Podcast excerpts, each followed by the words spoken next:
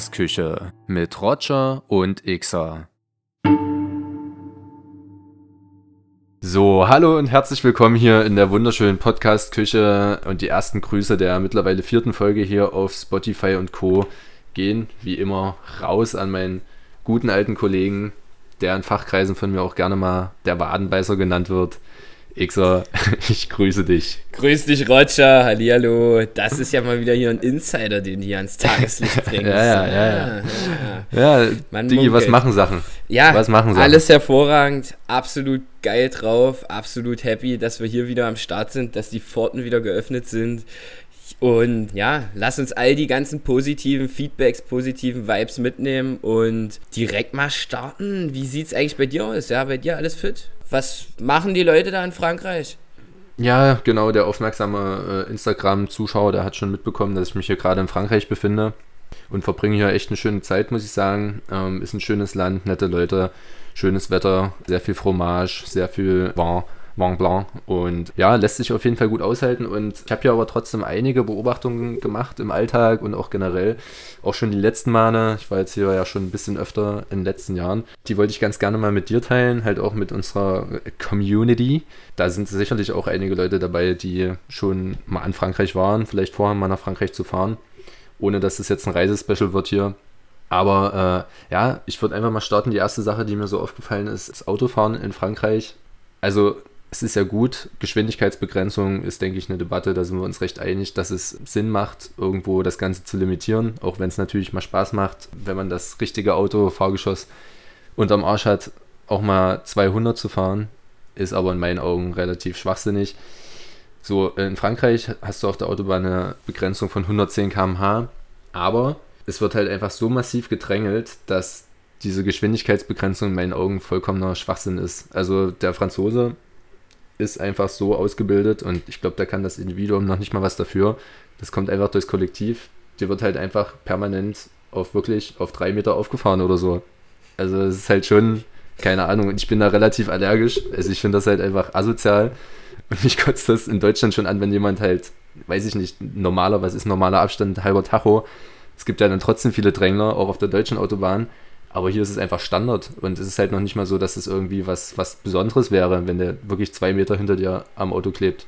Ja. Was soll ich denn da machen, Xer? Ja, also, gute Frage, nee, gute Frage, Roger, aber an der Stelle, ja, würde ich sagen, ich glaube, da könnte man echt die Schuld vielleicht bei der Geschwindigkeitsbegrenzung suchen, weil es muss ja irgendwelche Gründe haben. Offensichtlich sind das ja recht freie Straßen, sonst würde sich das da ja dann auch nicht so ja. gestalten, dass die alle eng auf eng sind, wenn sich nicht gestaut hat. So wie ich das jetzt mhm. verstanden habe. Nee, nee, nee, freie, Freifahrt ähm, ja. auf der Autobahn, aber egal wo. Also es ist wirklich, ich, ich würde auch, heftig. wie gesagt, ja. Aber das kennt man, das kennt man. Ich kenne es auch hier aus der Eifel. In der Eifel mhm. sind die Leute hier auch ganz schön wild. Hinterm Steuer, würde ich jetzt einfach mal sagen. Mhm. Die können allerdings auch ganz gut Auto fahren, so wie die hier teilweise die Landstraßen langhaseln. Da komme ich Serpentin. nicht mit. nee, aber ja. ähm, ernsthaft so, also ich denke mir auch immer, den Abstand, den kann man einhalten. Es können sowieso genügend unvorhergesehene Sachen beim Autofahren passieren ja. und allen voran finde ich persönlich, gibt es echt nicht viel schlimmere oder blödere Sachen, als beim Autounfall ums Leben zu kommen, wenn man sich selber überschätzt hat oder oder ja. oder. Also das Risiko, dass man sich selber überschätzt oder dass man selber zu aggressiv fährt, das will ich persönlich immer umgehen. Und ja. leider Gottes hat man da auch schon viel zu oft irgendwas gehört. Ja, und deshalb, Amen, Amen, also, Amen. I pray for everybody, wirklich jetzt. Ja. Und ähm, das ist nicht ohne, also ja, naja, jedenfalls, wie gesagt, da habe ich mir halt so die Frage gestellt, inwiefern die Geschwindigkeitsbegrenzung da Sinn macht, wenn man dann halt trotzdem irgendwie auf zwei Meter auffährt. Naja, muss man trotzdem cool bleiben, generell. Äh, aber um auch die Franzosen mal zu loben hinsichtlich des Verkehrs, die haben sehr viele Kreisverkehre und das halte ich äh, auf jeden Fall für eine recht sinnvolle, recht sinnvolle Sache. Besser als ständig an der Ampel zu stehen bleibt da und Verkehr am Fließen, ja, ja. Ich kann mich sogar, ich kann mich sogar erinnern, hier in Bitburg, da haben sie auch diesen, da haben sie so einen Kreisverkehr, so einen Ringverkehr geplant, weil so eine Stadt wie Paris ja auch so einen Ringverkehr hat. Mhm. Und naja, gut, Bitburg hat halt eben leider nur, glaube ich, um die 15.000 Einwohner. Da, naja, ist halt nicht so gut. Ja, ist halt nicht so gut gelaufen oder beziehungsweise ist es so gelaufen tatsächlich, wo man das Gefühl hatte, die Leute haben sich dran gewöhnt, wurde das Ganze dann wieder abgeschafft. Ja, das ist aber in Deutschland eh immer so ein Ding, wenn da mal irgendwas relativ Neues, Revolutionäres kommen soll, scheitert das ja erstmal schon an der ganzen Bürokratie, an den ganzen äh, verschiedenen Instanzen, die es da durchlaufen muss. Und dann gibt es noch eine Bürgerinitiative, weil nee, wir wollen keinen Kreisverkehr, vorher war alles besser, wir wollen unsere Ampel behalten. Ja, alles, naja, alles nicht gut. so einfach. es ist alles Aber, nicht so einfach. Ah, ja, also pass auf, no, no hate hier an der Stelle, no wenn wir jemanden auf den Schlips getreten haben. Ach, das war einfach nur mal nö, so ganz äh, Wobei, wobei, ja, und selbst wenn, wir treten gerne auf Schlipse, weil Anzug tragen ist auch, ist auch out. So, genau, ich habe noch eine Sache, da kannst du, glaube ich, mir auch ganz gut ähm, noch ein paar, bisschen, ja, ein paar Praxistipps geben. Ich bin hier immer in so einem kleinen Dilemma in, dem, äh, in der Begrüßungsthematik. So, in Frankreich ist ja das Küsschen geben, ja, in und Thema. So, und da ist dann halt immer die Frage, okay, man küsst ja auch die Männer. Ist in Deutschland ja schon mal erstmal gar nicht üblich, ja. Äh, also unter Heterosexuellen. Und ja, so dann auch, wenn du da irgendwie die Familie kennenlernst oder, oder generell in einen Freundeskreis integriert wirst, so wen küsst du jetzt? Äh, weil Küssen ist in Frankreich, also diese beiden Küsschen auf die Wange, sind weniger intim als eine Umarmung. In Deutschland ist es ja irgendwie so gang und gäbe, okay, eine Umarmung ist irgendwie so Stani, ne? Ja, so, und das ist halt, ja, das ist äh, da du ja viel in Kolumbien auch. Immer so dieses klassische, äh, nur Backe an Backe halten oder so, ne? Ja, ja, ja, ja, also es ist kein richtig, du, du, also du küsst jetzt nicht mit den Lippen die äh, Backe mm. der, der anderen Person. Klar, das ist halt dieses, ja, einfach nur hier Bacho Bacho. Aber ja, und ich wollte dich halt mal fragen, da du ja recht bewandert bist in den südamerikanischen Gefilden, da ist ja auch sehr viel Besito Besito angesagt. Wie hast du das äh, geregelt? Hast du einfach jeden auf den Mund geküsst? saugute, saugute Frage. Also, ja, in den südamerikanischen Gefilden, wo ich mich so rumgetrieben habe, habe ich natürlich immer versucht, mich so anzupassen an die jeweiligen Gegebenheiten. Da kommt es, glaube ich, auch drauf an, was man da für Leute trifft. Also auch, woher die stammen, kennen die dich? Haben die irgendeinen Bezug zu dir schon so? Ja aber grundsätzlich offen und ich bin eigentlich jemand, der sich da jetzt nicht so viel draus macht, würde ich jetzt mal pauschal sagen. Allerdings ist es in Südamerika, also in Südamerika, Kolumbien zumindest so, dass das dann nicht so üblich ist, dass die Kerle sich auf die Wange küssen oder so. Also das hm. habe ich da jetzt nicht so äh, wahrgenommen, gar nicht. Kann ich Beispielsweise in Marokko, so da war es ja auch, also aber weißt du noch, in Marokko war es auch immer so ein Ding. So, manche Typen haben sich dann fünfmal geküsst, dann hast du manche, manche hast du dann irgendwie zweimal geküsst, so. Also es war immer ganz, ganz ja, intransparent irgendwie, wie das jetzt geregelt war. Ich weiß es ja, nicht. Ja, ja. Also in, wie gesagt, in Kolumbien eher so nach dem Motto so mit Check und Brudi und grüß dich und ja, ja solche Sachen, aber ja, die Damen mhm. natürlich äh, zuvorkommt äh, auf die Wange rechts, links. Erst die Wange, dann die Hand. Ja, nee. ja, nee, das ist halt bloß, wie gesagt, immer ja, so. Klar, logisch. Ja, es ist dann auch immer so. Ich habe immer das Gefühl, ältere Personen geben dir dann so ein bisschen vor, wie sie begrüßt werden wollen. Ob sie dir halt einfach nur so die Hand geben oder ob sie dann vielleicht doch das Bedürfnis haben, Durchaus, sich absolut. von dir absolut. Und ja. und ja, meistens ist es dann schon wieder äh, was ganz anderes, nachdem man eine Zeit auch miteinander verbracht hat, weil das ja, Eis klar. ist dort relativ schnell gebrochen. Sobald du dann wirklich an einem Ort zusammen verweilst, dann kannst du davon ausgehen, da kommt ein Gespräch oder irgendwas dergleichen zustande. Also es ist nicht so, dass sich da die Leute anschweigen würden. Ja, da hast du recht. Da hast du recht. Gudi, dann danke ich dir für deinen Ratschlag geil, und wir wollen das geil, Ganze hier auch nicht Dinger. irgendwie. Zu, ja, ich. Ich danke dir, mein Freund. Und ja, weil wir hier kein großer Laber-Podcast werden wollen, schwenken wir auch mal ganz schnell über zum Feedback der vorherigen Folge zum Thema Morgenroutine, zu Gewohnheiten generell. Und ich glaube, da wolltest du noch was zu sagen. So ist es, so ist es. Wir haben da nämlich tatsächlich auch noch mal ein Feedback von jemandem bekommen, der ein bisschen später dran war dem Podcast, auch von ein paar anderen noch. Aber eins war ganz, ganz, ganz interessant, weil es einfach mal komplett andersherum ist. Und zwar in welchem Sinne? Es geht nicht um die Morgenroutine, es geht um die Abendroutine. Und ja, die Abendroutine. Insofern hat derjenige sich auf jeden Fall abends um alles gekümmert, hat seine Sachen für die Arbeit rausgelegt, hat sich Kaffee parat gemacht, hat reflektiert, was er am Tag gemacht hat, ähm, nimmt sich da wirklich immer spezifisch abends diese Stunde oder zwei oder wie auch immer, wie viel Zeit das dann in Anspruch nimmt, um dann halt eben einfach morgens relativ easy mit einem Schiss und einem Kaffee auf die Arbeit zu machen. So, und dementsprechend ist die Morgenroutine recht kurz, die Abendroutine ein bisschen länger und das finde ich auch richtig geil, weil beides hängt unmittelbar irgendwie miteinander zusammen. Und in dem Sinn auch direkt mal der Umkehrschluss absolut geiles Ding und absolut geiler Trick und Hack für alle Leute, die es echt morgens einfach schwärmen, aus dem Bett zu kommen. So guckt einfach, ja. dass er abends vielleicht eine Routine aufbaut, um euch das Ganze nicht zu schwer zu machen.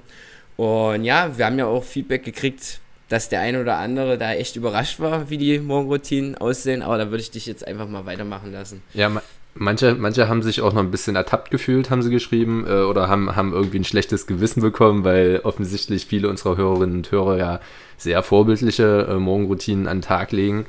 Aber da haben wir dann auch glaube ich, meistens geantwortet, dass es doch eigentlich, also erstens muss sich keiner schlecht fühlen, aber in dem Moment, wo man sich da vielleicht ein bisschen ertappt fühlt und sich da offen und ehrlich reflektiert, ähm, hat man ja schon mal den ersten Schritt getan, um dann eventuell auch irgendwie seine schlechten Angewohnheiten fallen zu lassen. Von daher haben wir ja unseren Erziehungsauftrag dann auch erfüllt. Professor Doktor von und zu Xer. So sieht's aus, Roger, absolut. Und ja, also was heißt das im Umkehrschluss? Wenn es euch nicht so leicht fällt, schafft euch Optionen und es gibt immer Optionen, sich die Sachen einfacher zu machen. Yes, ja. Außerdem hat eine Hörerin nochmal das Thema aufgegriffen, weil ich ja erzählt habe, dass ich mich viel mit Träumen beschäftige, dass ich früher halt direkt meine Träume aufschreibe, pipapo. Und hat sich gewünscht, dass ich da nochmal ein bisschen weiter drauf eingehe. Alle, die es nicht interessiert, haben jetzt halt Pech. Spaß beiseite. Also als erstes würde ich mal eine kleine, kleine Buchempfehlung droppen. Ich habe ein Buch gelesen, das ist vom Autorin Stefan Klein und heißt Träume, Doppelpunkt, eine Reise in unsere innere Wirklichkeit. Genau, und wie gesagt, ich habe mich einfach mal damit äh, auseinandergesetzt, habe das auch irgendwie mal geschenkt bekommen, das Buch, habe mich da mal reingelesen und ist halt schon interessant. Also prinzipiell, man kennt diese Debatte irgendwie, man quatscht mit Kumpels. Boah, ich habe wieder so Scheiße geträumt. Dann sagt irgendjemand so, ja, ich, ich träume gar nicht, ich habe gar nichts geträumt. So, und das ist erstmal prinzipiell schon mal falsch. Also jeder träumt jede Nacht. Also es gibt nicht, dass man nicht träumt. Natürlich gibt es verschiedene Möglichkeiten, ja, durch die man quasi sich nicht mehr an seine Träume erinnern kann am nächsten Tag. Aber prinzipiell träumt erstmal jeder. So, bloß leider ähm, bleibt davon oft nicht viel hängen. Und so ein bisschen Hintergrundinfo, das Gehirn ist nie wirklich komplett als Gesamtsystem am Schlafen. Es gibt immer gewisse Bereiche des Gehirns, die, die weiterhin wach sind, die aktiv sind. Und dann durchlaufen wir in unserem Schlaf in einer Nacht verschiedene Schlafphasen. Die setzen sich aus mhm. ca. 75% der Non-REM, des Non-REM-Schlafes zusammen. REM, REM, in dem Sinne Rapid Eye Movement, gehe ich gleich mal nochmal drauf ein. Und 75 Prozent des Schlafes in der Nacht haben wir relativ wenig Träume. Da haben wir einen, einfach einen ziemlich tiefen Schlaf. Und 25 Prozent sind dann halt die sogenannten REM-Träume. Das kann man halt, oder das ist so entstanden, dass bei Klinikuntersuchungen bei den Schlafenden einfach gesehen wurde, dass sich die Augen natürlich geschlossen, aber extrem schnell bewegen. Und in dieser Schlafphase haben wir einen verringerten Muskeltonus und träumen halt sehr intensiv. Und der Körper ist natürlich gelähmt, dass man dann nachts nicht auf einmal auf die Sind Ideen das kommt, dann immer die, die äh, Sequenzen, wo dann die feuchten Träume vonstatten gehen? ich ja, wollte nur mal genau, reinhaken. Äh, äh, Spaß. Xer, du schon wieder mit deinen sexuellen Fragen. Du kriegst heute auf jeden Fall auch ein kleines, du kriegst heute auch eine kleine Retourkutsche für die letzte, für die letzte Folge. Aber feuchte Träume habe ich von dir. Das war von Atzen, glaube ich, ein Song. Grüße gehen raus an Frauenarzt und Money Mark. Ja, um mal zum Thema zurückzukommen Genau, 25% des Gesamtschlafes der Nacht machen dann halt quasi diese ähm, REM-Träume aus und da träumt man dann wirklich intensiv. Und lustigerweise wurde auch herausgefunden, dass wenn der REM-Schlaf entzogen wird, es gibt dann verschiedene Studien und so weiter und so fort, äh, führt es zu extrem starken Lern- und Konzentrationsschwächen bei den Probanden und zu Gedächtnisproblemen. Also das lässt darauf schließen, dass man während der Nacht sehr, sehr viel, trotzdem sehr viel erlebt. Und das ist ja auch logisch, man kennt es, wenn man träumt, das ist manchmal so realistisch und so intensiv, dass, dass man aufwacht und irgendwie denkt, äh, so, das kann kein Traum gewesen sein. Ich finde es halt extrem interessant, wie, so wie viel unser menschliches Gehirn eigentlich in der Lage ist. Und finde, dass es deswegen schon erstrebenswert ist, irgendwie so diese Klarträume zu erreichen. Hatte ich das letzte Mal auch kurz anges angesprochen. Luzider Traum, Klartraum bedeutet einfach, dass man während des Traums eine äh, völlige Klarheit hat und ein völliges Bewusstsein, dass man gerade träumt. Und das ist tatsächlich eine Fähigkeit, die prinzipiell erstmal jeder Mensch besitzt und die man halt erlernen kann. So, und da gibt es verschiedene Techniken. Unter anderem gehören dazu halt auch Meditation, um einfach eine höhere Klarheit zu generieren, auch im Wachzustand schon. Es gibt auch Traum-Yoga, damit habe ich mich jetzt noch nicht beschäftigt.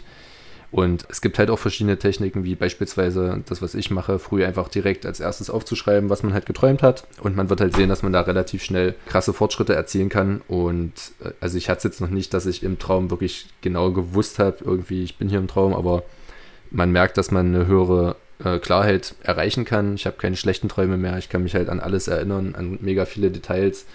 Und habe es halt trotzdem schon erlebt, dass ich im Traum irgendwie geträumt habe, mir dessen bewusst war und ja, einfach keine, nicht mehr so dieses Gefühl von, diesem, von dieser Unfähigkeit habe. Dementsprechend kann ich jedem nur mal empfehlen, sich da ein bisschen reinzulesen. Äh, Gibt es auch im Internet genug, muss man sich jetzt kein Buch kaufen.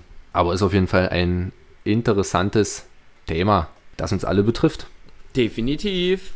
Ganz, ganz, ganz sicher vor allen Dingen glaube ich halt eben auch schön, wie du da diese, diese Connection gebracht hast, auch zu den ganzen Schlafzyklen und so. Ich glaube, das beides, das könnten eventuell sogar noch äh, zusammenhängend Themen sein, die vielleicht mal eine ganze Folge eventuell füllen könnten. Auf jeden Fall, Dadurch, vielleicht gibt es ja auch. Das ist echt äh, ein tiefgründiges, komplexes Thema. Also und vor allen Dingen, glaube ich, ist es da auch interessant, vorher auch schon mal direkt so ein paar Erfahrungsfeedbacks vielleicht von Leuten, die mehr Erfahrung haben, was das angeht.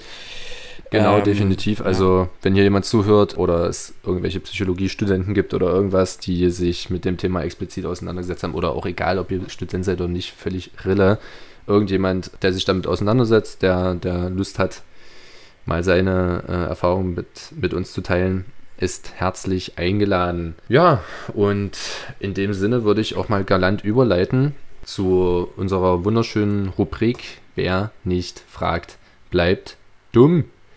Bist du bereit, sí, dich deinen sí, Fragen zu stellen? Sí, sí, Roger. Definitivamente. Na Juti, du hast ja das letzte Mal angesprochen, dass die Qualität der Fragen viel über, ja, über die, die Persönlichkeit aussagen oder generell die, die Tiefgründigkeit oder wie sehr man mit beiden Beinen im Leben steht, wenn ich das jetzt mal so ich, sinnbildlich. Ja, ich hatte, ich hatte gesagt, äh, dass die Qualität der Fragen quasi so dein Leben mehr oder weniger bestimmen in großem Maße. Okay, ja. jo, jo, jo. Guti, deswegen habe ich mir auch ein bisschen mehr Mühe gegeben diesmal. Und die erste Frage lautet: Denkst du, dass das klassische monogame Beziehungsmodell, wie man es kennt, in den nächsten Jahren, Schrägstrich Jahrzehnten, weiterhin so Bestand haben wird? Wow, I like it. ähm, geile Frage, Digga. Gehen schon mal die Props raus, Roger. So, also da muss man, ja, also ich habe da schon ein paar Sachen auch drüber gelesen, ob ich denke, dass das noch Bestand haben wird. Definitiv hat das in zehn Jahren noch Bestand in Teilen der äh, Weltbevölkerung, da bin ich mir hundertprozentig sicher. Und das wird auch noch ein Weilchen so bleiben. Allerdings könnte ich mir vorstellen, dass es doch mehr und mehr halt eben auch in Richtung noch mehr Offenheit geht, noch mehr verschiedene Beziehungsideen, in welchem Sinne auch immer. Ich will da jetzt gar nicht äh, zu spezifisch werden, weil da kann man dann auch in Fettnäpfchen treten. Ja, und es ist übelst interessant, weil, wie soll ich sagen, ich habe also früher war es ja auch so, dass zum Beispiel die Frauen, die haben sich immer auch zum Beispiel im Prinzip zwei Partner gesucht in, in dem einen Sinne jemanden, der wirklich gut für das Kind ist, gut für die Familie zu sorgen und im anderen Sinn halt jemanden, der halt Alpha ist. Die der Kohle halt, ranbringt. Der halt die, ja, in dem Sinn eher so, der halt auch nach außen hin irgendwas ausstrahlt oder so, der halt eben da ist, wenn es mal anbrennt oder so und der klärt. Glaube ich, wenn man jetzt noch mehr Jahre zurückgeht, aber im Prinzip. Du meinst jetzt so Richtung, Richtung äh, Mittelalter oder genau, was? Genau, genau, genau. Ja. So mit den Homo sapiens und so, wo unsere ganzen Ursprünge liegen. Das ist jetzt sehr weit ja. zurückgegriffen, aber im Prinzip, ja. du hast es richtig schön gemacht. Das hätte ich jetzt als nächstes dann angebracht. Dieser, dieser Sprung dann halt auch in die jetzige Zeit und ähm, das liest man und hört man auch immer wieder, dass da ganz oft beide Typen gefragt sind. Mm, ja, und ja, naja, man sieht es ja auch einfach, also keine Ahnung, ich äh, höre das auch dann auch oft im Freundeskreis oder so oder generell, ja, hm, offene Beziehung und, und so weiter und so fort. Und ich denke halt, dass ohne dass ich jetzt eine Prognose abgeben will, aber einfach, wenn man mal so die ganzen Einflüsse durch Social Media sieht und durch die Globalisierung und dass man ja quasi jederzeit sonst wohin ziehen kann, fliegen kann, arbeiten, man kann sein Leben nach sonst wohin verlagern, wenn man da jetzt Bock hat, von heute auf morgen. Und ich glaube, dass so diese, dieses Suggerieren von den ganzen Möglichkeiten vielleicht da in der Hinsicht auch einfach ein bisschen mit reinkrätscht und vielen Leuten so das Gefühl gibt, oh, ich verpasse was, weißt du? FOMO, Fear of Missing Out, hat man ja, absolut, haben wir auch schon Absolut, das ist jetzt auch, um genau auch nochmal den Bogen zu spannen, jedem Menschen auf der Welt geht so, das, was man nicht hat, das begehrt man auch. Also da haben wir halt mhm. eben so ein, so ein sage ich mal, so eine Eigenschaft an uns, die uns alle irgendwo begleitet. Und das heißt jetzt nicht, dass das primär dann auch immer alles zu verurteilen ist, wenn man mit den Menschen, mit denen man irgendwie umgeht, respektvoll und ehrlich umgeht, so in welchem Wege auch immer und wie auch immer man sich da dann letzten Endes für sich selbst entscheidet. Schöne Worte, schöne Worte und da wir beide keine Experten in der Hinsicht sind, könnt ihr uns ja auch gerne nochmal eure Meinung dazu abgeben. Closed Relationship, offene Beziehung, ja, was, wofür seid ihr, welches Team seid ihr, was denkt ihr, wo die Tendenz hingeht. Und bringt mich dann zur zweiten Frage. Das Thema hat man anfangs auch schon mal so ein bisschen angeschnitten. Ixa, wie kriegt man dich im Straßenverkehr zum Hupen oder generell zum, zum Ausrasten? So was kotzt dich so richtig an im Straßenverkehr? Ganz klar ganz klar, wenn ich, vor allen Dingen, weil ich halt eben auch, sage ich mal, die meiste Zeit meines Lebens absolut untermotorisierte Autos gefahren bin. ähm, wenn man zum Überholen ansetzt und da fährt dann halt eben einfach, ein, keine Ahnung, ein recht übermotorisiertes Auto, sage ich jetzt einfach mal. Und der fährt die ganze Zeit halt so mit 80 auf der Landstraße und du willst halt eben so mit stabilen 110, 120 da vielleicht vorbeifahren. Naja, und dann denkt er sich halt einfach so, fuck you, mm, mm. who cares, so, und, und tritt halt aufs Gas. Also ganz oft merkt man das einfach, dass ja, Menschen das vor einem fahren, die halten einen auf, weil man irgendwie dann in dem Moment vielleicht ein bisschen zügiger unterwegs sein möchte, im Flow drin bleiben will. Und dann müssen die natürlich, wenn man überholt, halt eben einfach das Gas geben. Und das ist halt auch affengefährlich ehrlich so, ist, for what? Ey, aber ich würde jetzt einfach mal die These in den Raum stellen, dass das ein typisch deutsches Ding ist. So ein, wie? Der will schneller fahren als ich. Ja, der, der ist mich. gut, Digi, der ist ja. gut. Roger, mhm, äh, da hast du wieder die mhm, Trickkiste aufgemacht. Ja, ja, aber hallo. Nee, weil, ja, sowas kotzt mich auch richtig an. Was mich auch richtig ankotzt, was bestimmt auch ein deutsches Ding ist, eigentlich nur sein kann. Klassische Rechts-vor-Links-Situation. Du hast Vorfahrt, ja, und willst aber trotzdem einfach aus praktischen Gründen jemanden vorlassen. Es kann auch ein Radfahrer sein oder so. Das heißt, und du stehst freundlich da und gibst das Zeichen, ja, fahr, ich habe Zeit. Und dann, dann wirst du noch böse dafür angeguckt, dass du dir die Dreistigkeit rausnimmst, äh, jetzt die Person vorzulassen. Ey, da könnte ich auch jedes Mal direkt mit der Faust durch die Scheibe. Ja, wahrscheinlich ist da, wahrscheinlich ist da die gute Laune deinerseits das Problem oder so, ich weiß auch nicht. Oh, also, ja, ja, und dann muss man das halt auch wieder mit Humor nehmen und, und sich einfach nur freuen, ja. dass man besser gelaunt ist. Und 100%. Gut. Alles klar. Guti, Frage 3. Was sind die drei außergewöhnlichsten Lebensmittel-Gerichte, die du je zu dir genommen hast in your life in the Earth Planet already? Jo, geile Frage auf jeden Fall da muss ich erstmal kurz innehalten. Und zwar, ja, also absolut, da fällt mir jetzt direkt ein, was absolut ungewöhnlich ist, halt nicht im Restaurant ist das Essen vonstatten gegangen. Das war halt ein Kollege, der hat halt einfach einen massiven, geilen Salat gezaubert aus allen möglichen verschiedenen Wildpflanzen, Kräutern, Pilzen und was auch immer er da alles im Wald gefunden hat, ohne irgendwie großartig gekaufte Sachen da hinzuzufügen.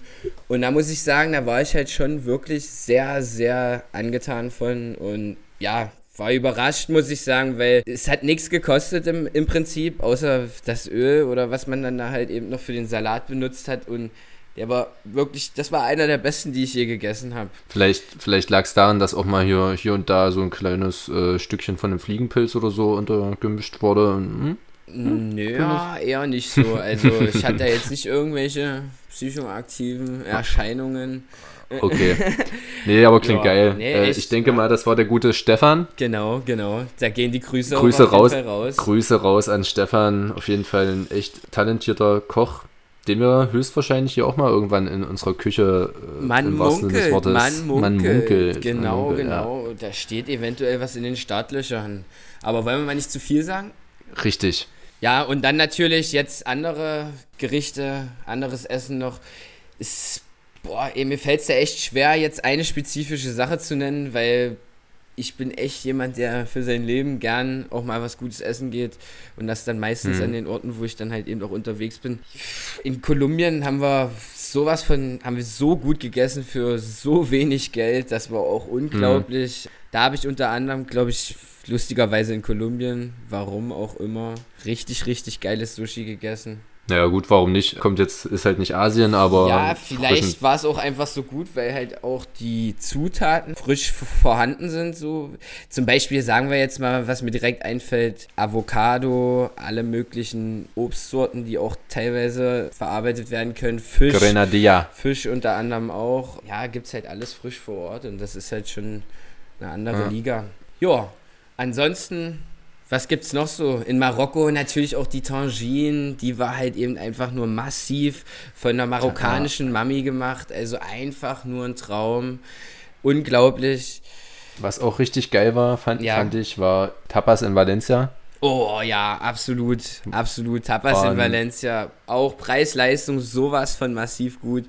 Wow. Und, und was noch ganz, also was jetzt nichts irgendwie Außergewöhnliches ist, aber was mir schon immer so im Kopf hängen geblieben ist, sind in Amsterdam die, die Burger aus dem, aus dem kleinen Schließkasten, oh. wo man, man sich.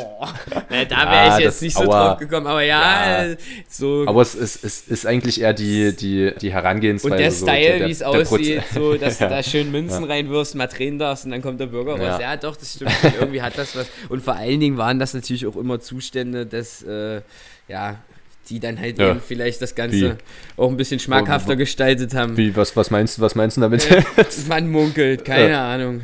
Ach so, weil wir so viel rumgelaufen sind, ne? Ja, ja stimmt, ja, ja, Und dann auch die Krachten, mhm, das ist anstrengend, genau. ja. Die Waffeln waren auch lecker. Schön an, Ey, auf jeden Fall. An Krachten, ja.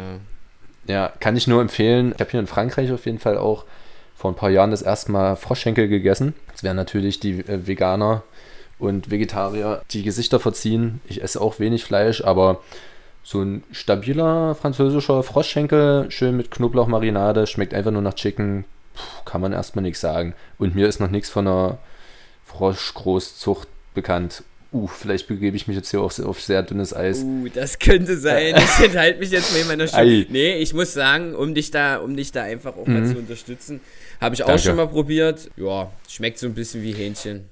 Ich bin, wir sind jetzt, muss man dazu sagen, beide keine Vegetarier. Allerdings essen wir, also ich würde jetzt mal für mich ja, sprechen. Du, ich esse vielleicht, sage ich mal, zweimal in der Woche irgendein Fleisch oder irgendwas, würde ich jetzt sagen. Also es hält da sich wirklich muss sich ja auch keiner rechtfertigen. Ja. Genau. Und theoretisch könnte man ja sagen, man isst mehr Vegetarier als, als äh, Fleischfresser oder alles andere sogar in den meisten Fällen, ähm, da ich, ich kaufe mir auch kein Fleisch für zu Hause, wenn ich mir jetzt mal unterwegs bin oder so, genau, dann, dann auch mal was essen. Ja. So, aber, und wenn man dann zu Hause sich vegetarisch ernährt, ist es in den meisten Fällen ja sogar dazu noch vegan. Also bei mir jedenfalls, ich kaufe auch kaum Käseprodukte, ja. Milchprodukte. Ja. Naja, wie auch immer. Und was ich auch, eine, eine, eine Beobachtung, die ich gemacht habe, Schnecken. Schmecken, auch geil. meiner Meinung nach. Auch geil. Und schmecken, ich finde, die schmecken nach Leberknödeln. Nach Leberknödeln, äh, echt? Ja, Find das war meine. Gut, aber vielleicht, ja. ja. also wenn die jetzt nach Leberknödeln geschmeckt hätten, dann hätte ich die auf jeden Fall nicht gern gegessen, weil Leber ist was. Echt nicht? Das geht mir gar nicht rein. Ja, so. Leber an sich esse ich auch überhaupt nicht, aber Leberknödel, so eine Leberknödelsuppen. Naja, wie auch immer, auf jeden Fall super. die Schnecken, die ich da mal gegessen habe, die waren ganz in Ordnung. Jetzt wollen wir das gut. noch nicht übertreiben, würde ich sagen. Genau so. Es war ja auch erst die dritte Frage. Kommen wir zu Frage Nummer 4. Oh. Die ist wieder deep. Auf einer Skala von 1 bis 10. Wie wichtig ist dir Genitalhygiene? Ja, das ist ja völlig klar, so jeden Tag, jeden Tag so, ich gehe jeden Tag duschen, jeden Tag beim Duschen wird natürlich einmal die Vorhaut vor und zurückgezogen, um das Gerät halt eben mal zu reinigen. Das ist ja wohl absolut ja. klar. So, naja, und ansonsten ähm, ist da ja nicht so viel, ja, ja Eier halt das, und so, aber ja, gut. Eier. Oh, Eier. Nee, aber finde ich geil und finde ich wichtig, muss ja auch einfach mal, muss ja auch einfach mal gesagt werden, Jungs, Männer, Kuppenhygiene ist wichtig. Also eine Richtig. 10 übrigens, ja. Ja, gut, auf jeden Fall. Wirklich. Und auch an die Frauen. Ich meine, das brauche ich euch wahrscheinlich auch nicht sagen. Genitalhygiene. Ist es A und O. Ja, und das bringt mich dann jetzt auch schon zu meiner vierten Frage. Erinnerst du dich an den, also das ist jetzt noch nicht die Frage, ist ein bisschen Hintergrund erstmal zur Aktivierung, den, den Sprung von Felix Baumgartner übertragen hier auf Servus TV und sponsored by Red Bull, der hier irgendwie aus dem Welt, Weltall gejumpt ist, der gute Mann. Und jetzt stell dir vor, du wärst Felix Baumgartner und bist halt genau in diesem Moment vorm Absprung und die ganze Welt schaut auf dich und ist, alle, alle Ohren sind auf dich gerichtet. Und du hättest so diesen Einsatz, den du sagen könntest, Xer, was würdest du der Welt mitteilen wollen, bevor du dann, weiß ich nicht wie viel, 20 Kilometer runterhüpfst?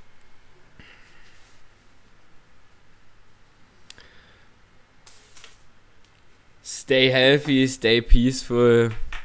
Ja, stay happy. Ohne Scheiß, so, ja, das wär's. Stark. Stark. Ja, braucht man jetzt auch nicht weiter kommentieren. Ähm, vielleicht wird man es eines Tages ja schaffen, auch mal irgendwo ganz weit, von ganz weit oben runter zu springen. Und dann, ja, kannst du das den Leuten mitgeben. Ich würde es mir wünschen. Hm. Naja, obwohl. Na super, du hast. Fallschirmsprung wollten wir noch zusammen machen. Absolut, das steht auch ziemlich weit oben auf der Liste. Nur ich muss halt mhm. auch ganz klar sagen, so, so klassisch halt, so schön organisiert. Ich glaube, das wird irgendwann mal auf einer Reise passieren.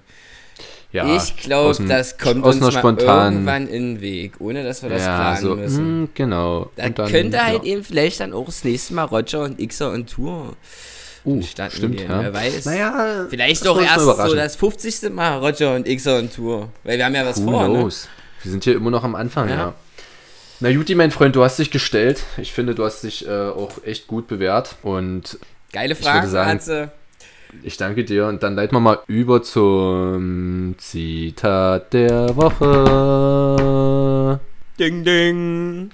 Yes, yo.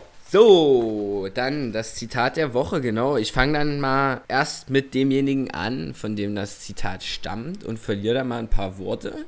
Nicht so wie bei meinem letzten Zitat. Ist ein bisschen drunter und drüber verlaufen, wie ihr euch erinnert. Also, und zwar stammt das Zitat von Seneca Seneca war im Römischen Reich ein Philosoph, ein Stoiker, ein Philosoph der stoischen Richtung, Stoizismus. Das hatten wir, glaube ich, schon in einer Folge angeschnitten, ganz leicht. Der hat im Jahre 1 bis 65 nach Christus gelebt. Das ist eigentlich auch jetzt erstmal nicht ganz so wichtig. Er war Naturforscher, Staatsmann, und was ganz interessant ist für mich, er war halt eben ein Philosoph, der seinen überwiegenden Fokus halt auf diese praktische Philosophie gelegt hat. Das heißt, deshalb sind mir seine Zitate und allgemein Werke relativ nah, weil die sind irgendwie fassbar und die kann man auf sein eigenes Leben anwenden. Da ist sehr viel Interpretationsspielraum Ganz interessant an ihm ist auch, dass er halt äh, finanziell unabhängig war, auch zu seiner Zeit. Es war einer der reichsten Männer da in dem Römischen Reich. Allerdings war er einer, der über seinem Reichtum stand und nicht der Reichtum über ihm. Sprich, dass er egoistisch gehandelt hätte, um noch mehr Reichtum oder irgendwelche Sachen oder so zu erlangen und so weiter und so fort. Darf, darf ja. ich kurz zwischenhaken? War nicht auch von ihm irgendwie die Aussage, dass man am glücklichsten ist, wenn man unter seinen Verhältnissen lebt und dass er das auch so praktiziert hat und sich auch mal komplette Armut gestellt hat. Ganz genau, einfach ganz ohne, genau. Ja. Ja. Ganz genau. Ja. So, und jetzt Guter kommen Mann. wir zum Zitat von Seneca. Zitat Anfang. Das größte aller Übel ist, aus der Zahl der Lebenden zu scheiden, ehe man stirbt. Zitat Ende. So, ich würde das jetzt einfach nochmal wiederholen. das größte aller Übel ist, aus der Zahl der Lebenden zu scheiden, ehe man stirbt. Zitat Ende, oder? Zitat Ende, genau. Muchas gracias, ja. hermano. Ich danke dir, hermano. Da würde ich dann jetzt direkt mal meine Message dazu sagen. Und zwar Komm mal raus. ist es halt einfach, glaube ich, wichtig, dass man nicht so oft darüber nachdenkt, ob man Dinge macht, ob man sich Wünsche zielgerichtet erfüllt, ob man bei irgendeiner Person vielleicht nochmal irgendwas aus dem Weg räumt, weil einen das belastet.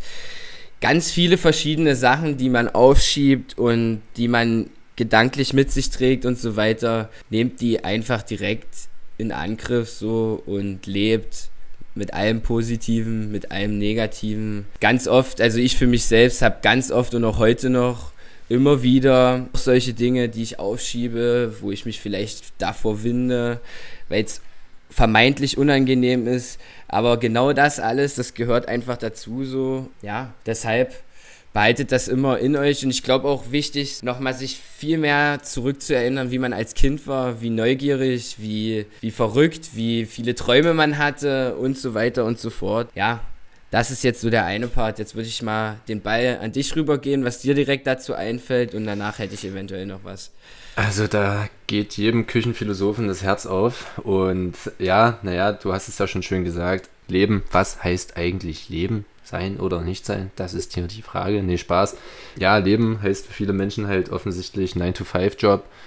Jeden Tag wieder das Gleiche. Sonntagabend schon abkotzen, dass es Montag früh wieder losgeht. Und ob das halt so ein lebenswertes Leben ist, um dann halt ein bis zweimal im Jahr in Urlaub fahren zu können, äh, sei jetzt mal dahingestellt, soll natürlich auch, jeder muss das für sich selber definieren, jeder muss das für dich, äh, sich selber wissen, aber ich tue mich auch mal schwer damit, ja, wenn sich Leute halt nur darüber beschweren und aufregen, klar, äh, jeder hat irgendwie ein anderes Schicksal und ähm, ganz viele Sachen werden auch vom Zu Zufall bestimmt. Man kann aber dennoch sehr, sehr viel selber bewerkstelligen und in die richtige Richtung lenken und dem Hamsterrad entkommen, wenn man es denn möchte und halt nicht wie eine Karteileiche durchs Leben wandeln und halt eigentlich gar nicht am Leben teilnehmen, sondern nur passiv sich irgendwie gehen zu lassen. Ja, deswegen Podcast-Küche hören, sich am Küchentisch einfinden, hier ganz entspannten Tassen begreifen und einfach mal eine Runde mit rumphilosophieren. Ne? Und dann vor allem, wie das der Herr Wadenbeißer X auch schon gesagt hat, auch einfach mal machen und nicht immer nur quatschen. Das ist eigentlich, glaube ich, auch das ja, Wichtigste. Mann. Genau, und dann lernt man, dann wird man auf jeden Fall ganz viele schöne Dinge erfahren. Dann wird man was schaffen, egal wohl oder übel. Wenn man macht, wird irgendwas entstehen irgendwann. Egal wie oft man es versucht und man wird leben, ja, und man wird Freude haben. Genau. Unglaublich schön, unglaublich schön. Also, das war jetzt hier die vierte Folge. Wir haben ja eigentlich eine recht kompakte, dennoch nicht allzu kurze Folge äh, hingelegt. Xer, mir bleibt eigentlich nichts anderes übrig, als mich bei dir recht herzlich zu bedanken. Würde jetzt auch mal ganz, ganz freundlich und zuvorkommt deinen Teller nehmen, dein Besteck mit draufpacken und gleich einen Geschirrspüler einräumen. Merci beaucoup. De Rion, mon frère. Und dann hören wir uns in aller Frische nächsten Freitag wieder zur nächsten Ausgabe, zur nächsten Folge. Und Roger, vergiss den Spülmaschinentab nicht, wenn du hier die Spülmaschine leise einräumst. Natürlich nicht, mein Freund. Und in diesem Sinne verabschieden wir uns recht herzlich. Genau, die Grüße gehen raus und an der Stelle auch nochmal ein kleines Dankeschön für unsere über 100 Follower auf Instagram. Tralalala. We love you. Bis zum nächsten Mal. Grüße raus. Hasta pronto. Muchos saludos.